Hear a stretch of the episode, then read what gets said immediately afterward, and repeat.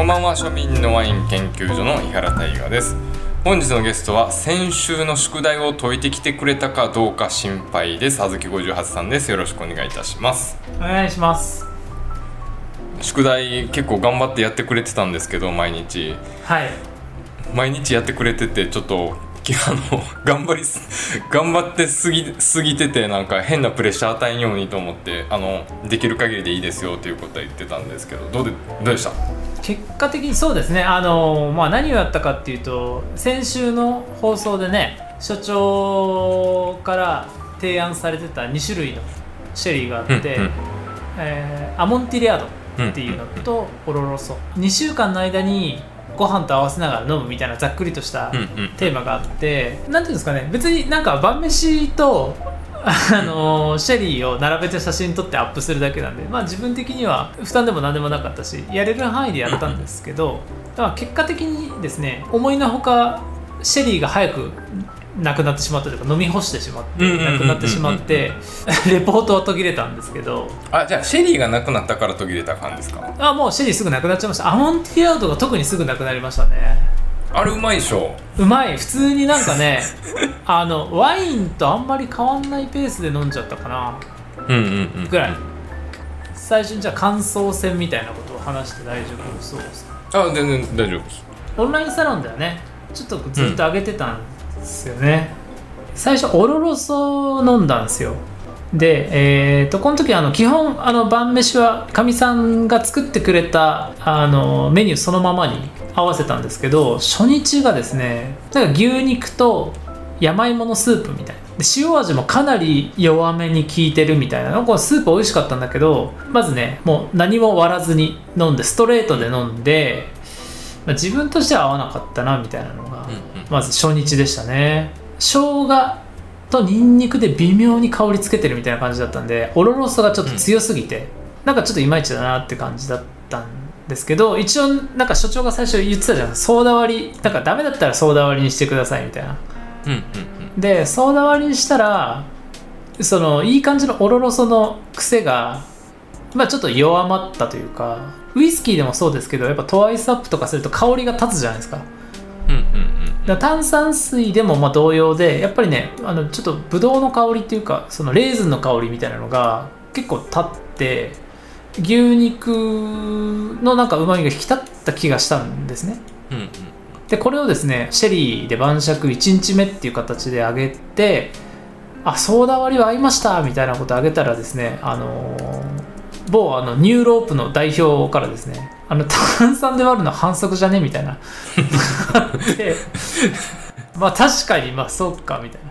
炭酸で割ったらまあダメかみたいなのがあって初日が終わったって感じですかね。2日目に、まあ、所長言ってた中華と合うとたまたま自分が晩飯当番だったんでもう激辛の自然風麻婆麺作ったんですよでまあちょっと我ながらこの麻婆麺もマジでうまかったんですけど これ絶対普通なんか一般的な感覚で言うと朝日スーパードライ一択じゃないですか。いや一般の感覚が分かんないですけどそうなんですか。もうなんか四川風料理ってビールしかないんじゃねみたいな感じだったんですけど、でこれまあちょっと渋々オロロソを合わせた結果もうこれがめちゃくちゃあったと。所長もなんかまあ言ってた気がするんだけど紹興酒感ありますね。うんあで紹興酒とブランデーの合いの子みたいな感じであれですねその味噌関係のコクをブーストさせてくれたっていうのがすごくあってあと四川風って花椒って言ってあのこうなんかビリビリする。うんうんうん。あの粉。そうですね。あれも個人的に好きなんですけどあれをなんかうまくこうさばいてくれるみたいな。知ってますね。これがベストでした。でその後はですねいろいろまああわいろいろ合わせて特にアモンティリアードに関してはねあの全部邪魔はしないというかうんうん。なんかみんな空気読んでくれるしアモンティリアード自体がもうなんか飲み慣れてきちゃったら普通に美味しくなっちゃって単体で飲んで赤ワインみたいに美味しいみたいな感じになっちゃって、で気が付くとアモンティリアードはあんまり合わせずに開けちゃったんですけどうん そのまま飲む。そのまま飲んじゃって。でオロロソ自体も合わせてなんかね声を大にして言いたいのはこの中華系ちょっと辛口中華とオロロソの組み合わせはガチマリアージュでしたね。しワインじゃカバーできないでしょそこは。できない。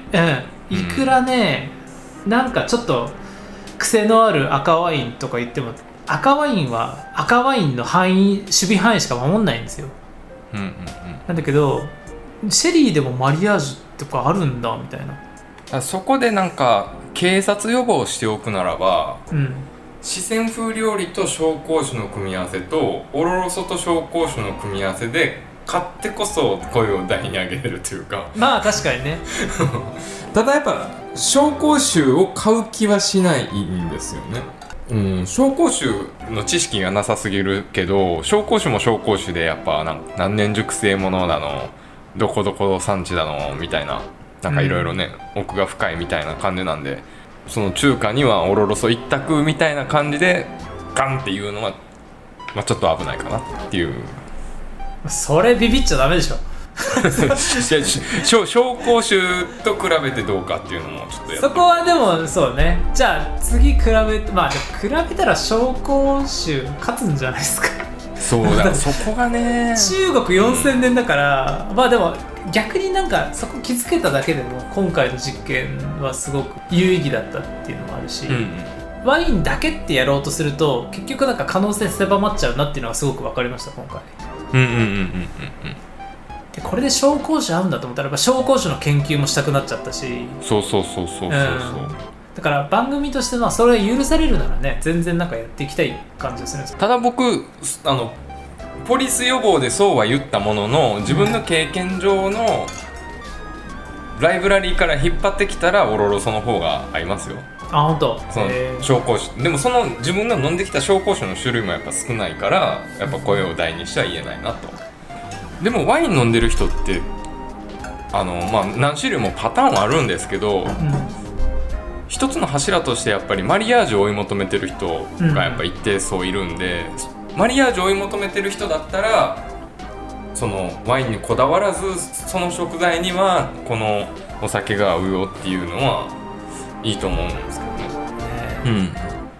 うん、まあシェリー結果的に良かったけどまだ辛口の濃い方しか飲んでないから、はいはいはいはい、まだまだこのシェリーの旅は続くということで、はい、まあ、次回シェリーの甘口あずき58さんにまた飲んでいただこうかなと。え待って待ってあの俺が飲んだのは辛口回の中でこってりめの2つでしょ、そうそうそうそう。であっさりめの2つはどうなんですか？スルー。もう、えっと次買っていただくのが7種類あって。7種類買わないといけない。7種類。7種類あってうん。で1本4000円超えてくるんですよ。高いなそうだからそれは僕もちょっと買わないんで、うん。6種類。6種類で多分1万円いかないぐらい。はい。でそれが辛口3種類。あの濃い方2つと薄い方1個。えーと待って。と最初に飲んだやつはアモンティリアードとオロロスでしょ？うんうん。でアモンティリアードはじゃあその辛口4段階のうちのいくつなんですか？1234 C33 3でオロロスが4そう。で次は？えっ、と234 234か。うん。フィノ。いや違う。マンサニージャ。あマンサニージャか。あフィノが一番軽いんですか？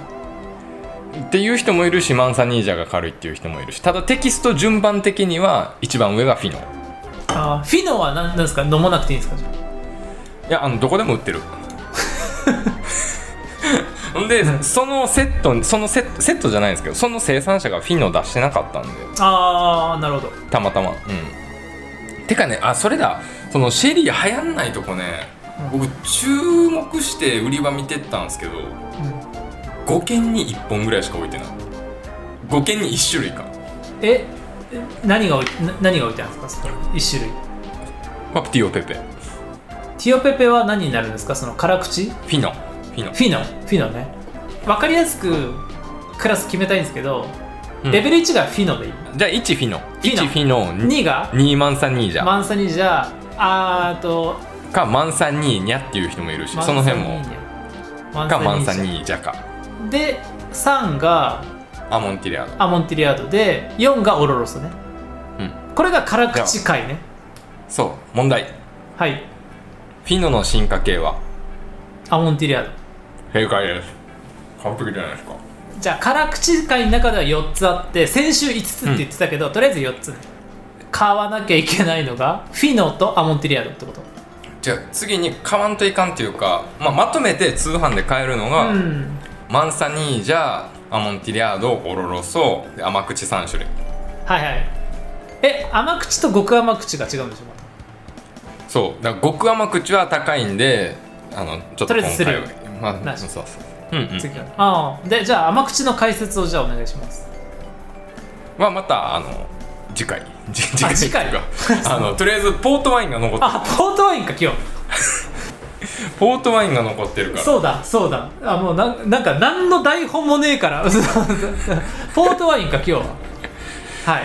まあ、その今月今月っていうかまあ7月の頭にそのワインプロさんで、まあ、キャンペーンやってて主成強化ワイン月間にしましょうっていうことでシェリーとポートワインをあのあずき58さんに購入いただきましてで前回シェリーは解説終わるまで飲むなということで言ってて、まあ、解説終わって飲んでいただいて、まあ、見事見事っていうかまあ幸いにもあずき58さんのお口には合いましたと。そして今回ポートワインなんですけどもちろんまだ未開封ということはい。でいいでしょうか。未開封です。はいで本日はですねあの飲みながら解説していきたいと思いあまマジですか？え飲んでいいんすか俺？す飲んでいいです。え3本？3本。マジで。持ってきていいんすか今？あどうぞどうぞ。え じゃあ持ってきますワインセラーで冷やしてるから12度ぐらいだけど大丈夫ですか？あ全然大丈夫ですけどホワイトポートはもうちょっと冷えたてた方がいいかもしれない白いの。まあまあ全然大丈夫です。いいっすか？いいっすか？えじゃあ持ってきますちょっと。じゃあ。3本持ってきてくださはいい OK ですか？はい、えー、3本持ってきました。はい。ではまずポートワインとは何ぞやなんですけどはい。簡単に言ったらポルトガルの主成強化ワインなんですね。はい。でシェリーと違ってなんか品種がいろいろ決まってるわけじゃないんですよ。ただ大きく分けてホワイトポートとレッドポートっていうのが分かれるんですけど、うんうん。まあ、名前の通り白ぶどうで作られたのがホワイトポート。はい。で黒ぶどうで作られたのがレッドポートになるんです、ね、これはルビーポートっていうことなのかうんうん。なはいはい。レッドポートの中のルビーポートとトゥニーポートってあって。ああ2つあるのか。はいはい。そうそう。でまたまだいろいろ解説しだしたら細々したものがあるんですよ。うん。でまあ大きくポートワインのことを一括りで言うと、うんまあ、甘口ワインというかデザートワインというかそういうくくりになるんです。だから前回シェリーはあの食中前提でっていうことであの安易に食後に飲んでほしくなかったっていうところがあったんですけどはいはい。今回はあの食後酒なんで今多分食後だと思うんで、はい。飲んでいきた飲んでいただきたいなっおていうことで。いいですね。まずはあのホワイトポートの方を飲んはい。でいただきたいです、はい取れまでした。もちょっとだけ注いでよ。ガバガバって注がずに。ちょっとだけ。うん。うんこんなもん？うんはい。じゃあまず香り取ってもらって。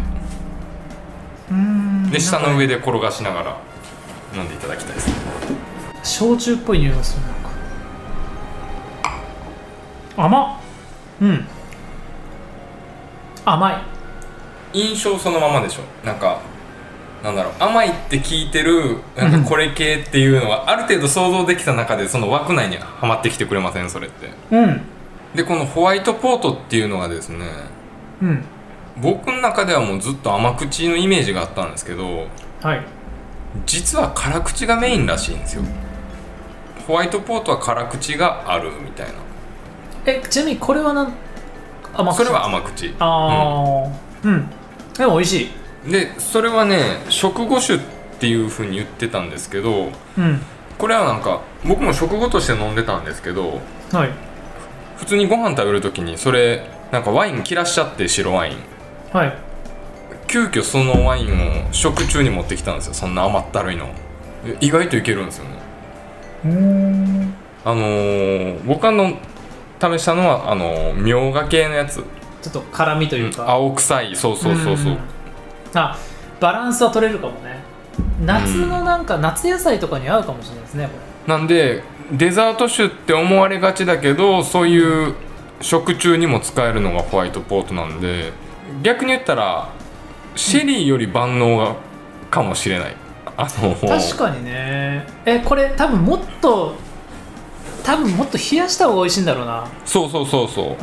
7度とかシャンパンぐらいの温度でちょうどいいと思います。12度で今飲んでるけどでも十分美味しい。まあちょっと残糖感残る感じちょっと残るけど、うん、確かにもっとキンキンに冷やしたらもっとさっぱりして大葉とかそれこそみょうがと合うんだろうなそうそうそうそう素晴らしいと思うこれは。これが海鮮後1ヶ月ぐらい持つ。これはいいわ。なんかちょっとなんか飲み足りない時に。ちょっとそうそうそうそうそうねそうそう、でしかも飽き飲み飽きるんですよ。そこがまたいいんですよね。いいね。そうそうそれはあの軽いワインって飲み飽きないからガンガン飲んじゃうんで。ガンガン飲んで翌日死ぬっていう。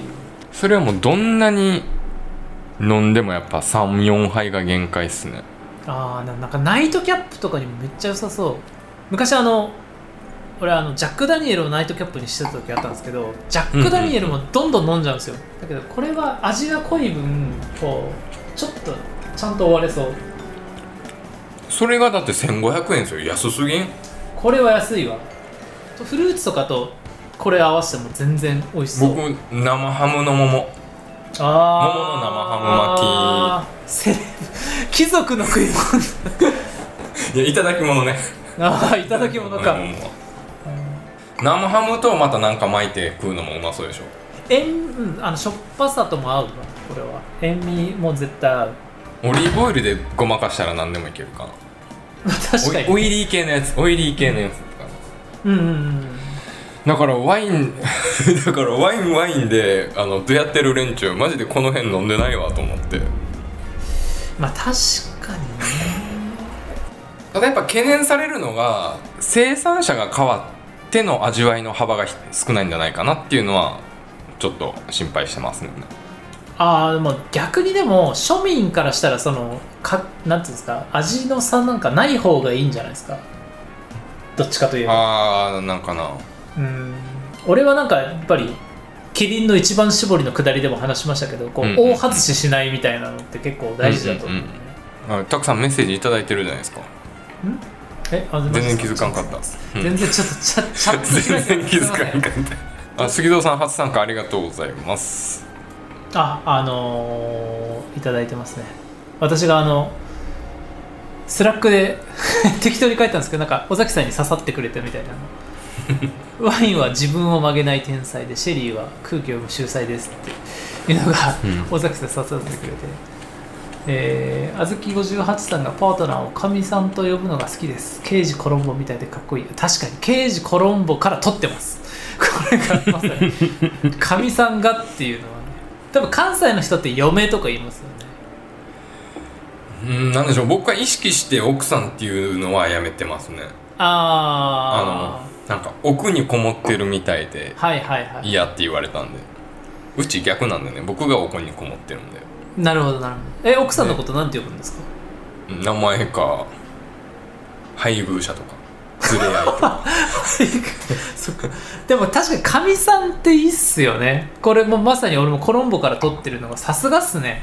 でかみさんっていうのもなんか上みたいで嫌なんですよ。いや上でいいじゃないですか。ななんか嫌っす。嫌なの。かみさんで,、まあ、で尻に敷かれてるわけでもないけどかみさんってすごくいい、まあ確か俺もいいなと思って。あ僕妻って言いますね。あ、まあ、妻もいいんじゃないですかね。うん。妻だとでも硬すぎる感がちょっと妻って本当にもうなんかフォーマルな場所で言う言葉というか。でもそれで慣れてる。あ本当？うん。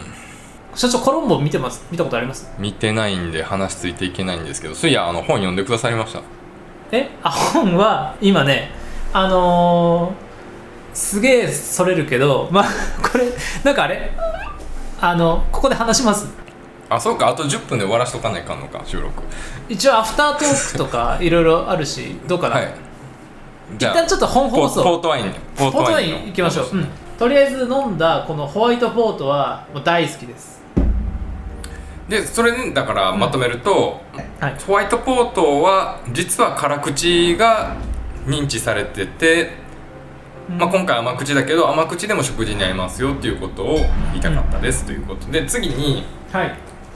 レッドポート2種類あるんですけどはい。ルビーポートとトゥニーポート、はい。これ違いが何なんだろうなっていうことなんですけどうん。熟成期間が違います。はい。ルビーがあのすぐ出してるやつでトゥニーが熟成されてます。へえあっちから飲んで、えー、とルビーから。ルビーから。じゃあルビー開けます、おもうマジでカベルネぐらい濃いうん。赤です、でも香りとちょっと取って飲んでみてください。香りでもやっぱちょっと青臭い感じするかな。甘い。甘いしやっぱりそうですね。赤ワイン感はあるかな。そこがルビーポートのいいところがですねそのうん。赤ワイン感なんですよね、シェリーにはないんですよねその。待ってでも俺なんかね若い頃飲んだあのダメな赤ワインの匂いにちょっとあ味わいに通じてるんだよ。なんか2000年頃にワインブーム来たんですよ。うんうんうん。でその時に劣悪もう粗悪な赤ワインがいっぱい市場に出てなんかそのワインをちょっと今思い出しちゃってるんですけど、それホワイトポート飲んでるからっていうのがあるかもしれないですけどあのーうん赤ワインなんですよね。どっちかというと赤ワインのめっちゃ甘いやつって感じがするんで、うん、うわでもなんかただねそれはねあのリカバリーできないです。他のなんか シェリーで苦手やったらどうこうとかって言ってたんですけど、ま、唯一リカバリーできるとしたらまあなんか料理に使うとかビーフシチューの隠し味とか。こう甘すぎでしょでもいいとこ探さなきゃと思ってる今ちょっとね本当になんか いいとこ探うん。す無理やり探さんでも大丈夫ですもうこれは俺苦手かもなルビーは。甘みとこの赤の重みが本当にまあでも慣れればちょっと違うのかもしれない。今現段階ではちょっとねこれはなたちなみに食べ合わせは何がいいんですか？いや僕もデザートとして完全に使ってたんで試してないですよねなるほどね。ただあの定説ではブルーチーズとかとは言われてます。ねあしょっぱ濃い系。ー。飲み慣れてきたけどなんかあのホホワイトポートほどの感動はないな。わかりました。はい。ルビー。ではトゥニー行きましょう。トゥニーってどういう意味なの？気褐色の意味。ああ褐色っていう意味。うん。うん、色はなんかあのピノノワールっぽいです。ワなんか枯れた感あるでしょ？熟成感がある。そうですね。香りなんかあんま違いが分からん。うん。あうまいかも。トゥニーは。なんかねルビーは雑味みたいなのを感じたんですよ。だけどこのトゥニーはそれがなんか洗練されたというかこっちの方が寝かしてるんですもんね。今回のねその、うんトゥニーとルビーのポイントははい。一つあってほ値段一緒なんですよ。うへえで僕その飲み比べするつもりだったのにうん。ルビーポートデザートで使ってたら一瞬でなくなってうん。一瞬っていうかあのトゥニー開ける前になくなってしまって飲み比べができなかったんですね。はいはいはいはい。で感覚的に僕ルビーの方が好きだったんですけど飲み比べしたらトゥニーの方がうまいんですよ。まあ自分はですよ。あくまで。あのホホワイト飲んであ美味しいってなってでルビーがちょっと癖っ気があるんですね。でいやちょっと本当ね赤ワインの甘いやつなんですよね。そう。でね俺がやっぱりね2000年代の粗悪赤ワインを飲んできてるんでそれちょっと思い出しちゃったから、その俺のなんか経験がなければもうちょっとフラットに感じられたのかもしれないんですけど。いや大丈夫？あの本当に今おっかなびっくりなんで。うん。例えばまあ普段まあビール5本ぐらい飲んで、まあ、ちょっとなんかデザートに行って時にそのルビーを手に出してもらえればあってなると思う。所長的にはどこの3本の中でどれが一番美味しかっそれはホワイトっすよ。たあホワイトか。うんホワイトのやっぱ万能感がいいっすうよね、ん。ホワイト美味しいね。えでも俺このトゥニーも好きですね。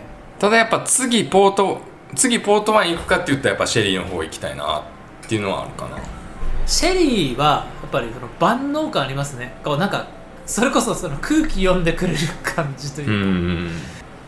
であーは言ったもののやっぱ慣れてきたら締めでもいけますからねアモンティレードなんかなんか合わないっていうのはなかったです。なんか刺身とかとも合わせたりとか別にあの炭酸で割らずにいってもたんだけど悪魔的なマリアージュっていうのはやっぱりオロロソが見せてくれたっていうのがあったんでだそこはやっぱりなんかこう万人向けに行けば行くほどあの神がかり的なマリアージュっていうのはなくなっていくんだなっていうのはなんとなく。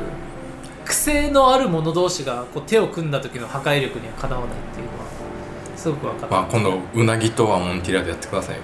そうですね。